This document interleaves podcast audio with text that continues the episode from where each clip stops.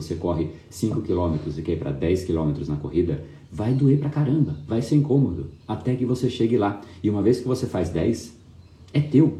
Você sabe, seu cérebro sabe que você pode fazer aquilo. Então tem dois aspectos no rompimento de um limite cognitivo, que você fala, é meu, isso aqui eu já atingi, eu conquistei, isso aqui eu faço de novo. E também tem de fato o, o, o, as competências para que aquilo aconteça. Então tem um, um, aspecto interno e um aspecto de competências que se fazem presente na hora que você rompe um limite. Porém, aonde que o, ser humano geralmente desiste? Neste tipo de atividade. Quando a dor começa a incomodar e ele fala, cara, eu não nasci para isso.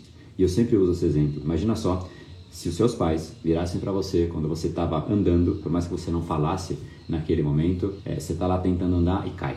Aí você tenta, andar de novo e cai. E tenta andar e pá, e cai de novo. O tempo inteiro, tentando, caindo, tentando, caindo. Aí seu pai vira para você e fala: Esse moleque aí não, não nasceu para andar, não. Vou achar outra coisa para ele fazer da vida. Você jamais andaria. Tudo é assim.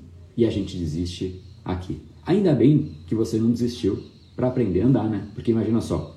Mas em geral é aqui que o ser humano desiste. Então guarda isso. Eu tenho certeza que agora você tem algo que você está fazendo ou que você já desistiu erroneamente ou que você está prestes a desistir.